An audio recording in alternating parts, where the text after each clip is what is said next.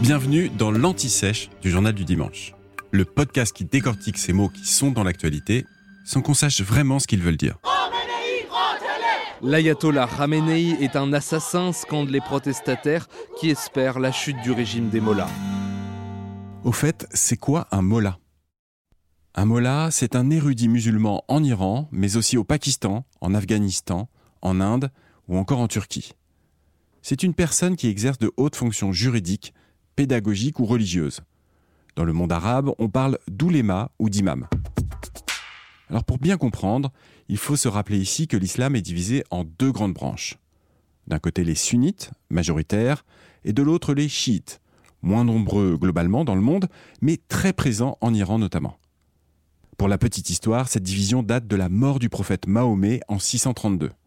Les chiites ont désigné comme successeur de Mahomet Ali, son gendre et fils spirituel.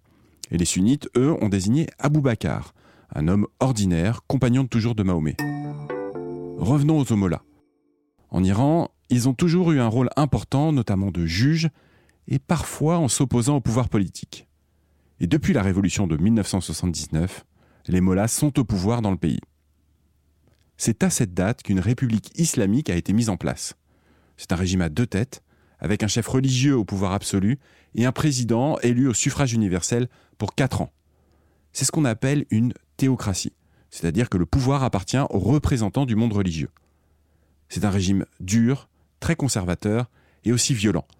Il existe une police des mœurs, notamment chargée de vérifier que les femmes respectent bien l'obligation du port de voile dans l'espace public. Davantage qu'au Mollah, le pouvoir est entre les mains des ayatollahs. C'est le plus haut titre dans la hiérarchie de cette branche de l'islam. Ainsi, c'est l'ayatollah Ali Khamenei qui est depuis 1989 le guide suprême de la révolution, poste le plus élevé du pays, avec dans une moindre mesure le président de la République. Sur le plan vestimentaire, les mollahs portent une cape et un turban. Le turban est noir s'ils sont des descendants de la famille du prophète, ils sont alors appelés Saïd, et blanc dans le cas contraire. Venez d'écouter l'Anti-Sèche du Journal du Dimanche, le podcast qui répond à la question que vous n'osiez pas poser.